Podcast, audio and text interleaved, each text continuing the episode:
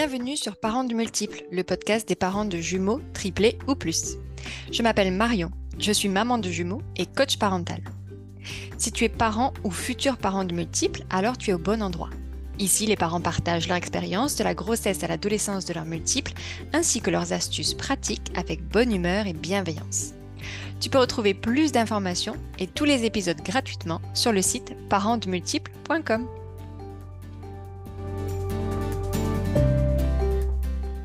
Dans cet épisode, je reçois Elsa qui a 35 ans et habite en Bretagne. Elsa est professeure des écoles et maman de jumeaux qui ont 7 ans. Mais avant de commencer l'épisode, je voudrais partager avec vous un super code promo à valoir sur le site jumeauxshop.com. Avec le code multiple 10, vous pouvez avoir 10% de réduction sur l'ensemble de la boutique web spécialisée dans l'équipement de naissance pour les jumeaux, triplés ou plus. Hello Elsa Bonjour Marion Comment, vas-tu? Ça va, très bien, très merci. Bien. très bien. Je pense que toi, ça doit bien aller parce que tu m'as dit que tu étais au soleil. Oui, oui, oui. On est actuellement euh, en famille en Thaïlande. La chance. Tout, tout va bien pour nous. Caille. Ouais, j'ai cru comprendre, j'ai cru comprendre. Alors, du coup, avant de commencer euh, à parler du sujet du jour qui est voyager avec des multiples, on va commencer comme d'habitude avec les questions des parents de multiples.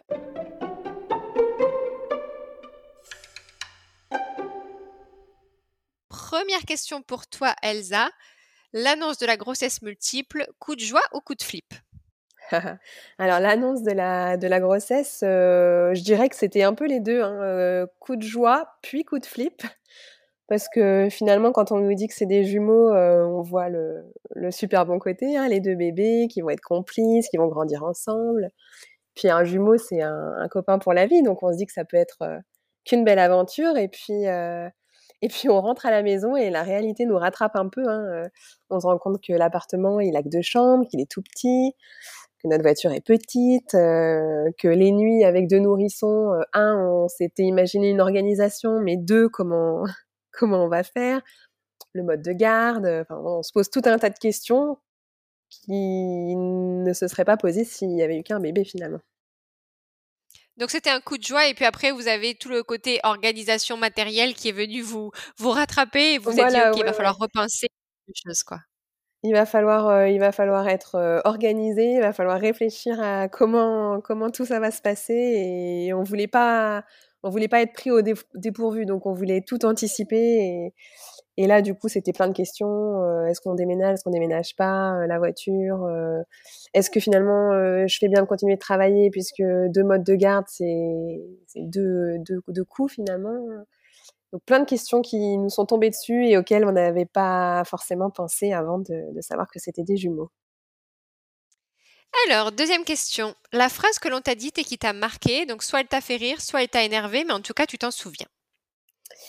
Euh, alors, il y a une phrase très mignonne de ma sage-femme euh, qui m'a marquée, puisque après, on l'a, mise un petit peu en citation sur le faire-part.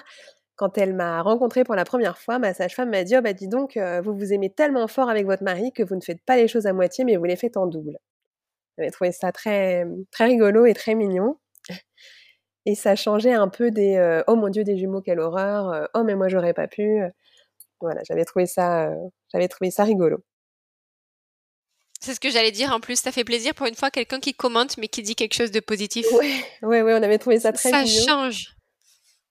Ouais parce que les, les autres phrases marquantes elles sont beaucoup moins moins positives hein. en général. C'était mon dieu des jumeaux, euh, quelle horreur, ou euh, mais vous allez maintenant vivre euh, reclus comme des moines, c'est fini les sorties, fini les week-ends, fini les voyages.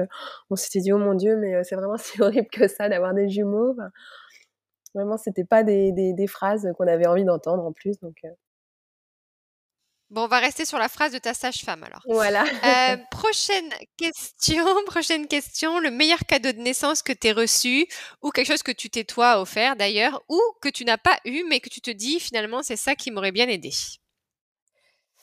Euh, le meilleur cadeau de naissance qu'on ait eu, je crois que c'est nos petits berceaux euh, avec un système de balancelle. Parce que nos enfants aimaient beaucoup être bercés. Et bah, quand on a des jumeaux et que le papa retourne travailler, on n'a plus que deux bras. Et finalement, ce petit berceau-là, il nous a sauvés plusieurs fois, parce qu'une fois que je m'étais occupée d'un premier bébé, je pouvais l'installer confortablement. Il était bercé dans ce petit berceau balancelle qu'on pouvait trimballer un peu partout dans la maison. Et je pouvais m'occuper du deuxième bébé pendant ce temps-là. Et ça me libérait complètement les bras et ça a été un, un beau cadeau et un bel investissement parce que vraiment, ça marchait à tous les coups. Hein. À peine ils étaient dans, le, dans ce berceau que, hop, le petit mouvement de balancier se mettait en place et, et mes bébés s'endormaient ou alors ils étaient complètement calmes, donc c'était vraiment parfait. Mais c'était un, berceau électrique ou c'était tu le pousses et ça se balance un peu comme une petite balançoire? Alors non, il y avait des piles. Et donc il faisait un, petit, vraiment un petit mouvement de comme si moi je tenais un berceau et je le, je berçais, mais j'avais pas besoin de le faire. Il y avait, on mettait deux piles. Il y avait un petit mouvement qui s'enclenchait et ça faisait vraiment le, même geste comme on fait quand vous savez quand on berce un bébé quoi dans les bras. Je savais même pas que ça existait, quoi. Bah, Génial. on l'a découvert aussi, et franchement, euh, c'est Est-ce que tout tu, te hein. tu te souviens de la marque ou du modèle, peut-être? Ah, Je me souviens plus de la marque. Euh, non? Bon, on tapera sur Google berceau qui se balance tout seul. Et on trouvera, tout petit, donc euh, c'était super parce que on pouvait le déplacer un peu partout dans la maison. Donc les bébés étaient avec nous dans la pièce de vie, ils étaient bercés, et puis une fois qu'ils étaient endormis, on arrêtait le mouvement de balancelle. Et... Mais ça, ça les calmait bien et nous, ça nous libérait vraiment, euh, vraiment les bras. Et du coup, tu en avais un ou tu en avais deux? On en avait deux parce que du coup, en fait, ça nous servait de berceau pour les faire dormir aussi euh, la nuit. Donc, euh, même si c'était pas en mode balancelle, c'était quand même. C'était leur lit en fait, hein, jusqu'à leurs trois mois. Alors, c'est vraiment petit, donc ça fait la taille un peu d'un cododo. c'est vraiment pour les, nourrissons. Puis après, ils passent dans le grand lit, mais, mais en tout cas, pendant ces trois premiers mois-là, on était ravis d'avoir d'avoir ces berceaux. Bah, tu m'étonnes. Un peu de, un peu de calme et des, des bébés qui dorment. Euh, moi, je dis, euh, on va tous aller s'acheter un berceau à pile. Alors, mon mari dirait pas ça que c'est le. Pardon, je te coupe. Vas-y, vas-y. Mon mari, lui, dirait que c'est la poubelle à couche qui a été le, meilleur cadeau de ah! naissance. Parce qu'on n'en avait jamais entendu parler, on n'avait jamais vu ça chez des amis ou des connaissances. Et on s'est rendu compte au bout d'une semaine de retour de la maternité que chez nous, ça sentait la couche sale, mais non-stop, parce qu'au retour de la maternité, c'est quand même 20 couches par jour. C'est quand même du délire. Et on se rendait même plus compte que ça sentait mauvais chez nous. Et ils sont nés en décembre, donc quand on aérait, on n'aérait pas pendant des heures. Et finalement, la poubelle à couche a sauvé quand même euh, un peu de, de, notre, de notre maison, parce que en fait, on met la, couche, on tourne et euh, il n'y a plus d'odeur, la couche est saucissonnée. Et ça nous évitait d'aller faire 50 allers-retours euh, jusqu'au container en bas euh, d'appartement pour aller vider nos poubelles 12 fois par jour. C'est ce que j'allais dire. Ils en font aussi des, très grandes qui sont, franchement, elles font, enfin, elles arrivent à la hauteur d'un bureau, quoi. Et du coup, tu peux, tu peux mettre pas mal de couches. Moi, ce que je faisais, c'est que je mettais les couches dans les poubelles exprès pour le compost. Et du ah coup, c'est assez hermétique en termes d'odeur, tu vois, ah parce que c'est fait pour garder les, les détritus. Mais c'est vrai. c'est vrai que c'est pas mal. Donc, des poubelles de couches. En fait, à chaque fois qu'on met une couche à l'intérieur, il y a un petit sac plastique qui se referme autour. Et donc, du coup, pas de fuite, l'odeur est complètement capturée. Et, et, voilà. Parce que à chaque fois qu'on ouvre une poubelle, que ce soit la poubelle de la maison ou même dans la, chambre, finalement, on sent l'odeur de la couche. Là, pour le coup, ça ne sentait pas. c'est vrai. Merci pour les tuyaux. Et ma dernière question, c'est une phrase que tu une phrase que tu voudrais dire aux futurs parents de multiples? Une phrase que je voudrais dire aux futurs parents de multiples, c'est de, se faire confiance hein, finalement, parce que on nous prépare à un tsunami. Alors effectivement, c'est un tsunami, mais finalement, quand on se fait confiance, quand on, anticipe, on essaye de s'organiser un petit peu en amont, eh bien, eh ça roule en fait. Hein. On entend aussi beaucoup de conseils qui sont parfois contradictoires. Je pense qu'il faut faut faire comme on le sent, comme on le sent avec ses bébés, comme on le sent avec son mari, comme euh, voilà, et, faire du mieux que l'on peut. Et finalement, les bébés, euh, ils s'adaptent aussi à, nous. Et je pense que c'est le meilleur conseil que je pourrais donner aux parents de, multiples. Eh bien, merci. Alors, du coup, euh, sur ces belles paroles, on va passer au sujet du jour.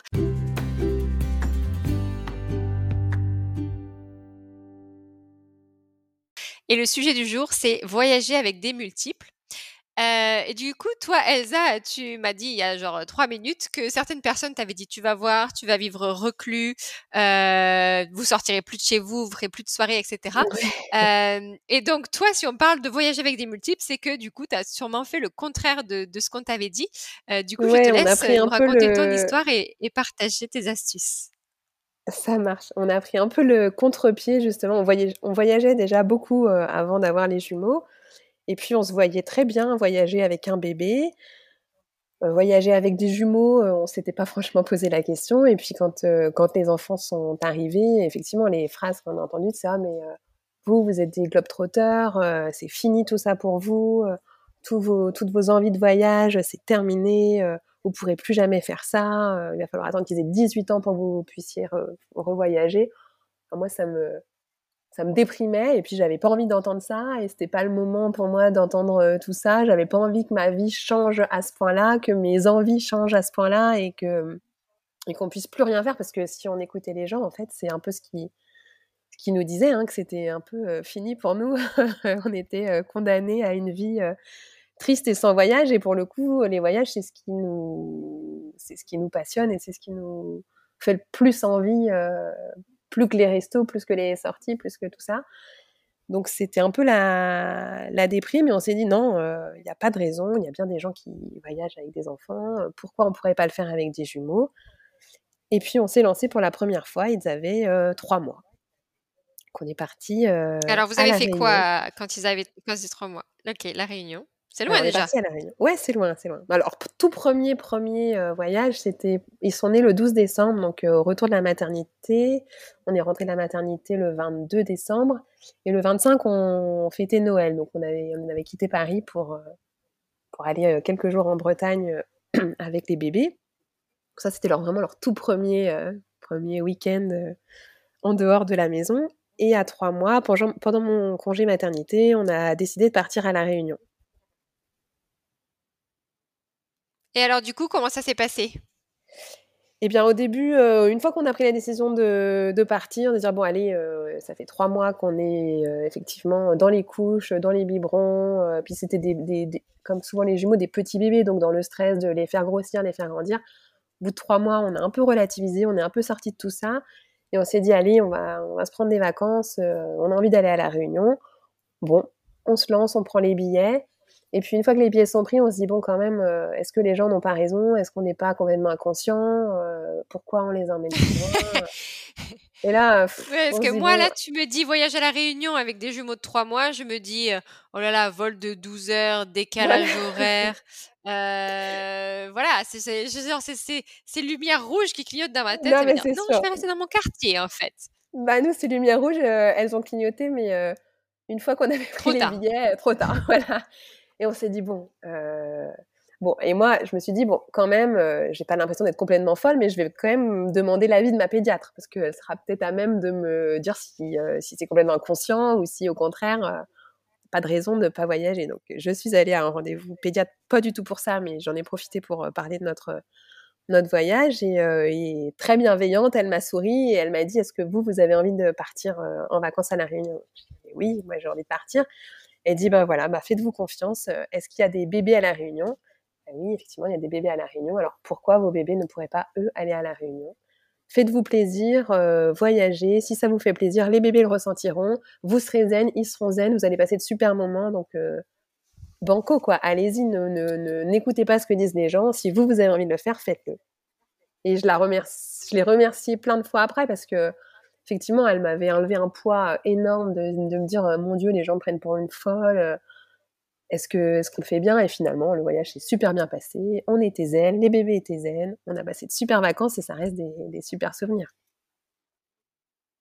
Et est-ce que il y a des choses que tu as mis en place, peut-être, je sais pas, la façon de s'organiser dans l'avion euh, Est-ce qu'il y a des choses que tu t'es dit, ok, maintenant on a décidé, on y va la réunion avec ces bébés de trois mois. et du coup, en termes d'organisation, qu'est-ce que tu as fait? Oui, bah, alors voilà, après, hein, il y a, toute une organisation hein, parce qu'on se rend compte que finalement, comme un peu partout dans, la société, partir en vacances c'est bien, avec un bébé c'est facile, avec deux c'est beaucoup moins facile et on a été très vite confronté un peu à, au problème de ben, comment on fait dans l'avion parce que En fait, on est deux parents, deux bébés. si je veux aller faire pipi, il faut que y ait un qui tienne les deux bébés. Pour manger, il faut qu'on voilà, on avait, on a de toute façon pas plus de bras que quatre bras, donc il va falloir s'organiser. Euh, on s'est rendu compte aussi que hum, ben, réserver un hôtel, on nous, proposait un lit bébé mais pas deux.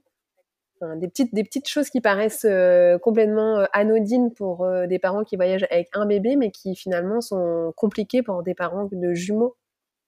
Donc on a commencé par les billets d'avion et on s'est dit, bon, première étape, le voyage en avion. Comment concrètement on va faire ces 12 heures de On avait pris un vol de nuit pour que les, les bébés dorment. on s'est dit 12 heures avec le bébé dans les, dans les bras sans pouvoir se relayer parce qu'on avait un bébé chacun. Et en appelant la compagnie, on a su qu'on pouvait avoir des berceaux. Donc c'est des berceaux qui s'accrochent au enfin c'est des berceaux qui sont au premier rang dans l'avion, qui s'accrochent au mur de l'avion. Et, et, on peut mettre nos bébés dedans, alors que ce soit pour dormir ou juste pour faire office de parc le temps que temps qu'on mange ou le temps voilà. Et, euh, et, en fait, les bébés, euh, les petits, ils ont passé 12 euh, heures endormis. On les a pas eu une minute dans les mains.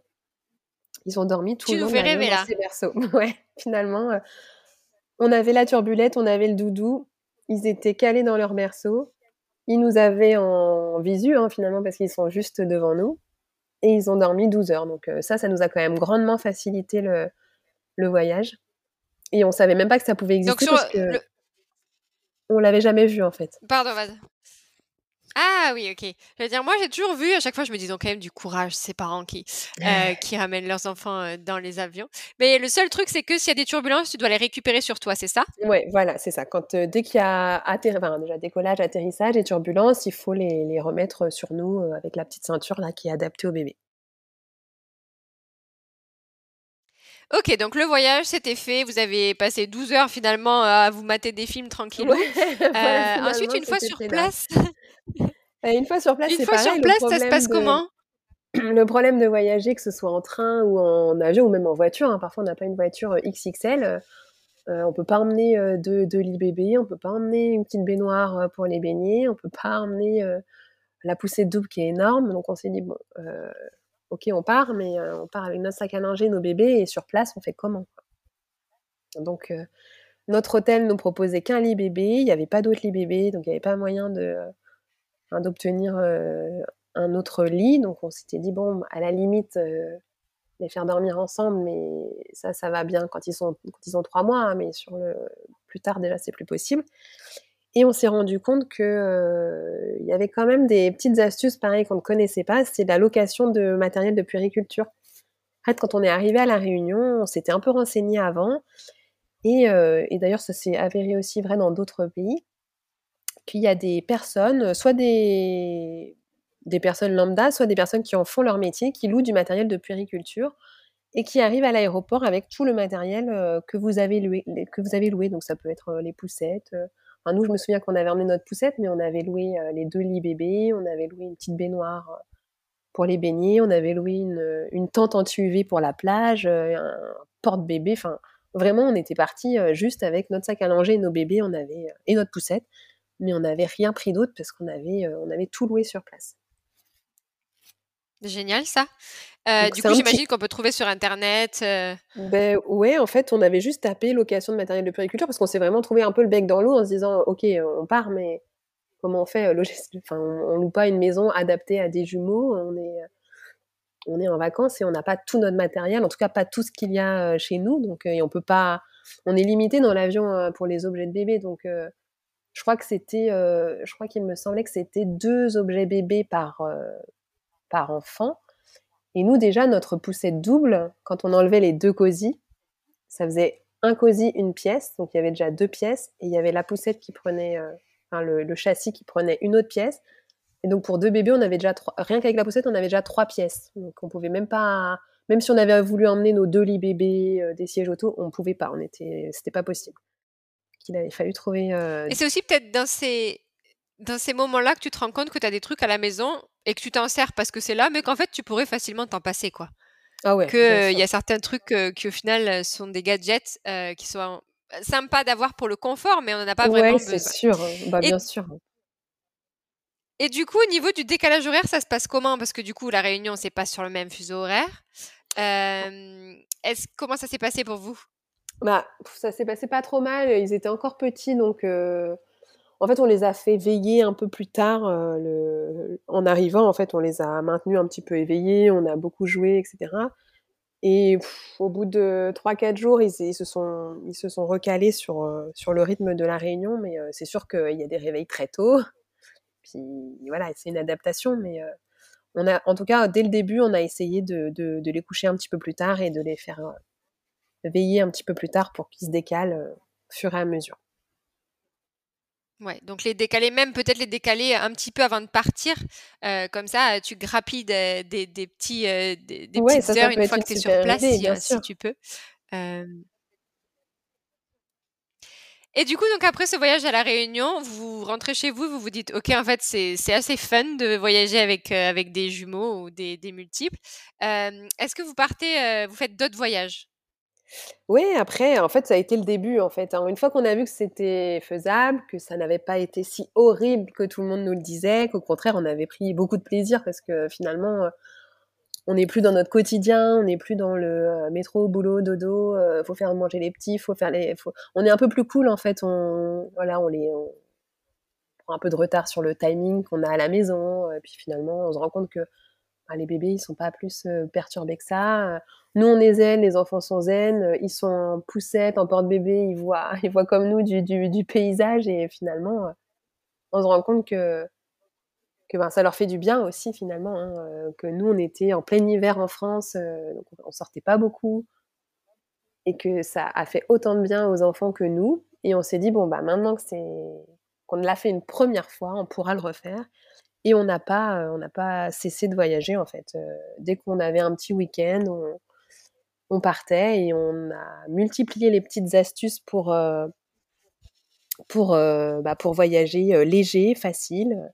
Je pense à, ça fait beaucoup rire parce que je pense à une petite astuce qu'on avait trouvée quand il n'y avait pas de lit bébé dans les logements qu'on louait ou dans les hôtels on avait, euh, on avait acheté deux petites piscines gonflables euh, qu'on met dans les jardins euh, l'été, vraiment des toutes petites piscines pour, pour enfants. Et on mettait ça dans, dans nos valises, en fait. Ça prenait pas beaucoup de place une fois dégonflé. Puis on gonflait la piscine arrivée dans le logement et ça servait de, de lit bébé, en fait. Génial. les gens rigolaient parce que, ben oui, parce qu'ils voyaient nos enfants quand on arrivait, on dépliait notre, euh, notre piscine, on la gonflait et ils se demandaient ce qu'on faisait avec notre piscine dans l'appartement. On leur disait, mais c'est pour dormir, ils vont dormir dedans. Et donc euh, les gens disaient, ah, mais c'est super. Et voilà, c'est des petites astuces comme ça qu'on a mis en place pour ne pas voyager trop chargé et puis pour euh, pallier un petit peu le manque, le manque qu'il y avait sur place de matériel de périculture. Alors moi j'ai deux questions du coup. Euh, vu que tu as voyagé de manière continue avec euh, tes jumeaux qui ont maintenant 7 ans, donc ils sont grands, est-ce qu'il y a un âge où tu as trouvé ça plus compliqué? Parce que euh, par exemple moi je me souviens rien à voir avec un voyage à la Réunion, hein, mais je faisais sans cesse des allers-retours entre Londres et la France. Donc quand ils étaient bébés à la rigueur, je trouvais ça assez simple parce que bah voilà, tu les mets dans un, ils sont dans leur poussette, ils sont dans un couffin et, ou dans le porte-bébé et ça passe. Euh, il y a quand même arrivé un âge euh, vers, tu vois, 18 mois quand il commence à marcher, à crapahuter, à pas vouloir rester en place, où je me disais, ok, là, euh, me faire le trajet solo avec les deux, ça va pas être fun. Est-ce que vous avez trouvé, toi ou toi et ton conjoint, des, âges où vous vous êtes dit, là, on ralentit parce que c'est moins compliqué, ou vous vous êtes toujours jamais mis de barrière comme ça? Ouais, bah comme comme tu dis, les, les 18 mois là, alors nous on a ils ont marché tard, nos, jumeaux. Euh, notre fille, elle a marché à 16 mois, notre fils, il a marché à 18 mois. Donc jusque-là, on était peinards. Et quand ils ont commencé à marcher, bah forcément, euh, dans l'avion, il faut courir après, il faut les faire marcher. Ils veulent plus forcément rester euh, longtemps dans la poussette. En porte-bébé, ils aiment plus trop non plus. Donc vraiment, l'âge 18 mois, 2 ans et demi, 3 ans, on a trouvé ça un peu plus pénible en fait. C'était moins de plaisir et plus de, de contraintes. Et une fois qu'ils ont vraiment bien marché, qu'ils n'avaient presque plus besoin de poussette ou vraiment occasionnellement, là, on a retrouvé du plaisir. On s'est dit que c'était quand même vraiment super. Et... Mais il y a eu quand même ouais, cette, euh, cette phase 18 mois, 2 euh, ans et demi, 3 ans, où là, euh, c'est compliqué. Puis au restaurant, ils sont plus dans les sièges bébés parce qu'ils veulent plus trop. Puis en même temps, sur les sièges, ça demande beaucoup d'attention. Cette, période-là, elle n'était pas hyper simple. On, a quand même un peu voyagé, mais moins à cette période-là. Parce que on trouvait ça trop stressant pour nous et on était. Il y a aussi le regard des gens en fait. On n'a pas envie pas envie de déranger les gens dans l'avion, on n'a pas envie de déranger les gens dans le train. Euh, du coup, on, se met aussi des barrières euh, qu'on devrait peut-être pas d'ailleurs, hein, mais cette période-là, on s'est dit bon, euh, ouais, je me vois pas faire le trajet avec les deux petits dans le train, même si c'est pour aller pas très loin, ils vont se lever, il va falloir que s'il y en a un qui veut aller aux toilettes, parce que c'est l'âge aussi de la propreté, les toilettes du train ou de l'avion, on va bien commencer. emmener l'un aux toilettes, ça veut dire laisser l'autre sur son siège, mais c'est pas possible. voilà, c'est cette période-là qui a été quand même un petit peu plus compliqué pour voyager. Au final, c'est une histoire d'attention, c'est-à-dire que bah, il arrive cet âge autour de un an, un an et demi où il faut tout le temps changer d'activité, où leur attention, c'est quoi? C'est même pas dix minutes. Et du coup, ça peut être vraiment épuisant un trajet en train ou en avion quand toutes les dix minutes il faut sortir une idée nouvelle. Jusqu'à cet âge, comme tu disais, de trois ans à peu près, où là, bah ok, on peut, on peut faire une activité pendant une demi-heure. Potentiellement, on peut leur mettre un petit film. Euh, voilà, ça devient plus facile. Mais c'est vrai que cette période-là. Ouais, voilà. Il n'y a pas grand chose. je sais que chez moi, c'est genre train train euh, vidéo illimité, les gars. Euh, vous faites ce que vous voulez, mais euh, voilà. J'ai une autre question par rapport au fait de profiter. comment vous, parce que j'imagine qu'avant vous, vous voyagez en couple et donc du coup, bah, peut-être vous faisiez un programme, on va faire, je sais pas, telle plage, tel temple, telle randonnée, etc. parfois avec des, des enfants, c'est pas forcément possible de faire bah, autant qu'on ferait si on n'avait pas d'enfants. du coup, est-ce que vous avez continué à faire exactement le même programme comme si vous n'aviez pas d'enfants et puis les enfants y suivaient? Ou est-ce que vous avez adapté votre programme? Et si vous avez adapté votre programme, est-ce que c'était pas trop frustrant? Comment vous avez réussi à trouver votre équilibre pour que finalement tout le monde y trouve son compte et puisse profiter? Bah effectivement, on a, on a quand même adapté notre façon de voyager. Hein. C'est sûr que quand on part avec des bébés de 18 mois, ils ont besoin de faire une sieste je crois que personne n'a envie de passer des vacances avec des enfants qui n'ont pas dormi, qui n'ont pas fait leur sieste. Euh, oh non Parce que clairement, euh, c'est le double effet qui se coule. Ils sont fatigués, ils sont pénibles, nous on est fatigués, on est pénibles, donc euh, clairement personne n'a envie de ça. Et bah, forcément, nous on rentrait à chaque fois pour la sieste à l'hôtel. On gardait le même rythme coucher. Donc, c'est-à-dire que bon, bah, c'est sûr que le petit apéro euh, du soir, euh, il est un peu vite expédié et on rentre pour coucher les bébés. C'est autre chose, c'est une autre façon de voyager. On voyage différemment, on voyage à un rythme beaucoup plus lent que ce qu'on faisait avant. Mais ça, c'est pareil, ça ne, dure pas finalement, parce que bon, là maintenant, euh, là pour la petite histoire, maintenant ils ont 7 ans et on a appris tous les deux une année sabbatique pour faire le tour du monde. Donc, Là, ils voyagent exactement comme nous, comme, euh, comme des adultes. Ils ont 7 ans, ils marchent très bien, ils randonnent comme nous, ils se lèvent comme nous, ils se couchent à, peu près à la même heure que nous, même s'ils se couchent un petit peu plus tôt.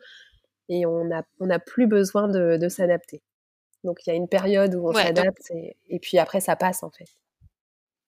Donc finalement, c'est euh, voilà, quand c'est petit, accepter le fait que bah oui, on pourra pas monter euh, les trois pics de la montagne euh, machin dans la journée, mais peut-être qu'on peut faire la moitié, rentrer faire une petite sieste et, repartir voyager à un rythme plus lent, comme tu dis. et puis voilà, quand ils grandissent, quand ils grandissent, ben on reprend nos habitudes. Juste accepter le fait que c'est temporaire, quoi. Voilà, accepter le fait ça va passer, on va pouvoir refaire. Et puis on peut aussi faire des choses. On fera moins de choses dans la journée, mais par exemple, comme tu dis, grimper le pic tel pic dans la montagne. Nous, on, enfin, on s'est, jamais dit c'est pas possible. Enfin, à moins qu'il y ait un grand risque pour les enfants, évidemment, mais on s'est jamais dit c'est impossible de faire ça avec des enfants. Par contre, on peut le faire, mais il faut pas que ce soit le moment du biberon, il faut pas que ce soit le moment de la sieste. Enfin, on a randonné, par exemple, sur le volcan du Piton de la Fournaise, ils étaient en porte-bébé, ils avaient mangé, ils étaient bien couverts, c'était l'heure de leur sieste, ils étaient en porte-bébé, ils étaient bien. Donc tout le monde était serein et effectivement on peut faire des choses comme ça, mais il faut, faut, faut être dans le bon timing quoi. Il faut pas que ce soit l'heure du bib ou faut pas voilà. Faut, faut s'adapter, il faut calculer le bon moment.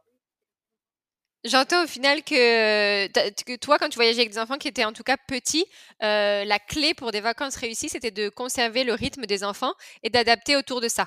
Ouais, ouais, ouais. Bah, euh, les, les, peu de fois où on avait un peu de retard sur le biberon, où on a zappé la sieste, on s'est vite rendu compte que ça devenait euh, assez euh, anxiogène parce que bah, forcément les bébés pleurent, euh, nous on n'est pas bien, on se dépêche de faire les choses et Donc on, voilà, c'est la seule chose qu'on s'était promis, c'était pas de leur faire subir des vacances, mais que ce soit vraiment un bon moment pour tout le monde.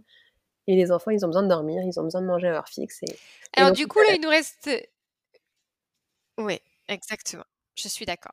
là, pour nous faire rêver, là, parce qu'il nous reste juste deux minutes, est-ce que tu peux nous faire une petite liste des voyages Bon, tu vas peut-être en oublier, mais des voyages que vous avez fait en famille, du coup, depuis que vous avez vos jumeaux? Oui, bah alors on a commencé par la Réunion, ensuite on est allé en Italie, on est allé en Espagne, on est allé aux États-Unis, on est allé en Angleterre, on est allé en Thaïlande quand ils étaient tout petits. On est allé. Euh, ouais, euh, qu'est-ce que j'ai dit? On a fait beaucoup l'Europe. On est allé euh, à Prague. Et puis, on a fait la Malaisie, on a fait Singapour. Et cette année, on est, on est parti là depuis le mois de juillet. On a fait l'Inde, le Népal, le Cambodge, le Vietnam, la Thaïlande et les Philippines et le Japon. Voilà. Bon, donc Elsa, c'est la preuve par A plus B qu'on peut voyager avec des multiples, même s'ils sont tout petits. Voilà. Euh, s'il y a une, une destination super kids-friendly, franchement euh, facile, facile à faire avec des enfants, tu, choisirais quoi sur ta liste? Alors, une destination euh, kids-friendly et un peu exotique, je dirais que c'est la Thaïlande, parce que les, les, Thaïlandais adorent les enfants et tout est, tout est fait pour les enfants. dès qu'on va au restaurant, il y a toujours un siège bébé on peut demander des sièges auto dans les voitures. Enfin, on avait trouvé que vraiment, pour le coup, euh, c'était hyper safe pour les, familles, les enfants, et très facile de voyager en Thaïlande avec des enfants.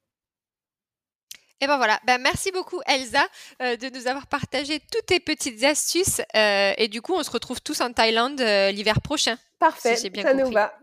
Avec plaisir. Ben, je te souhaite une bonne continuation de ton tour du monde. Du coup. Merci beaucoup. Et merci d'avoir pris le temps de participer au podcast des parents de multiples. Avec plaisir.